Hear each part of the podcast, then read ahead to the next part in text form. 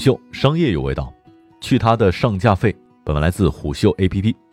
你好，我是金涛。创业多年以后，每日优先创始人徐正仍旧对当年去超市卖蓝莓的遭遇耿耿于怀。那个时候，徐正还在联想佳沃农业，生产出来的蓝莓需要进销售渠道。他和曾斌，也就是之后每日优先的联合创始人，来到上海与某超市谈入场条件。入场费原本要价一百二十万。徐正和曾斌谈到了九十六万，但是渠道谈下来了，徐正心里也不舒服，心想我一颗蓝莓还没卖呢，就先交九十六万，结果蓝莓没卖出去多少。不过正因为当年那些叫好不叫座的蓝莓，才使得徐正有了自己创业的想法，后来有了每日优先。每日优先属于前置仓，从一开始前置仓就对大卖场实施了降维攻击。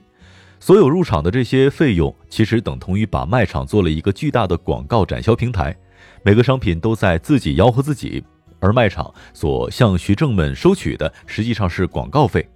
而前置仓的模式不同，由于没有了物理的门店陈列，上架费自然也没有了。商品按照电商的逻辑，根据用户订单进行排列组合，并且通过服务来提升粘性。每日优先创业五年多，前置仓的模式正在被更多消费者所熟知和习惯。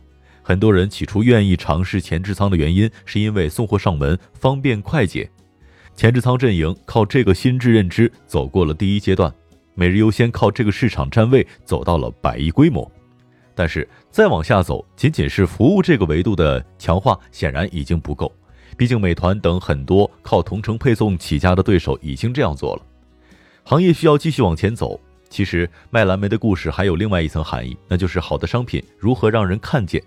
上架费之类的费用可恶之处就在于无形之中抬高了消费者看见的门槛。零售业发展至今，从亚马逊到京东，其核心价值并没有变化，那就是一手降低流通成本，一手提高消费者的选择效率，实现供给与需求更好的匹配。凡是做不到这两点的，都是零售业的逆流。从体验的角度来看，前置仓的出现极大地提高了消费者的方便程度和选择效率。现在的问题是，能否让更多的好的东西涌现到消费者的面前？在徐正看来，要让最后一公里过得很好，最终还是要回到第一公里去。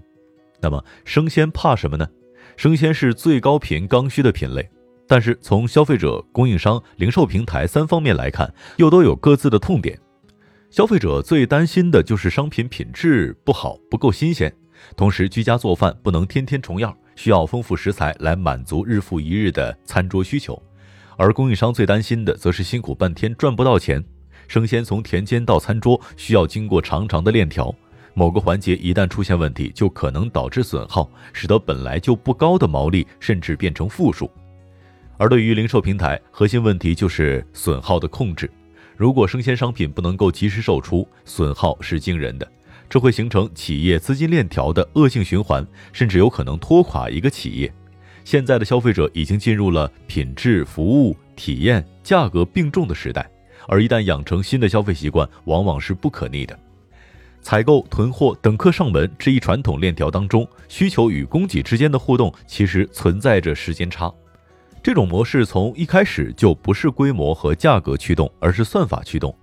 时至今日，每日优先的损耗能够降低到百分之一，那是因为这家公司从第一天开始就活在算法里，已经活了近六年。不仅是算法，每日优先在商品运营上也煞费苦心，为了让商品有更好的保鲜，测试了无数种包装的方式。如今，气条包装的鲜肉类产品已经多达五十多款。那么，每日优先需要做什么呢？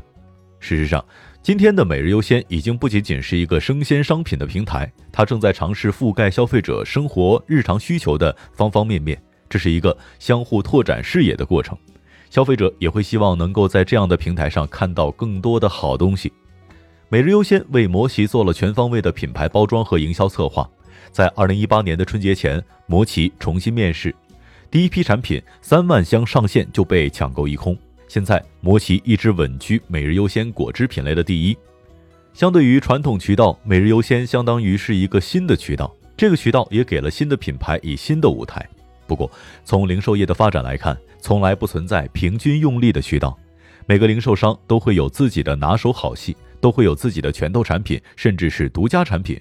事实上，独家产品的终点就是自有品牌。这一方面，便利店做得更为彻底。不过，自有品牌的本质是零售商走向制造商，同时，它在一定程度上削弱了零售商的平台属性，会导致供应商品牌和自有品牌在终端的不平等的地位。从现在的情况看，每日优先没有走这个方向，而是坚持一个选品的零售商。只不过，他更希望供应商能够和每日优先形成伙伴和生态关系。九月十七号，优先生态共赢未来二零二零每日优先供应链生态大会在北京召开了。这是生鲜行业首次举办供应链生态大会。每日优先在大会上正式启动百亿俱乐部计划，未来五年将投入一百亿，扶持一百个亿级规模供应商。同时，每日优先的所有的时间、精力、资源会第一优先配置到供应链上。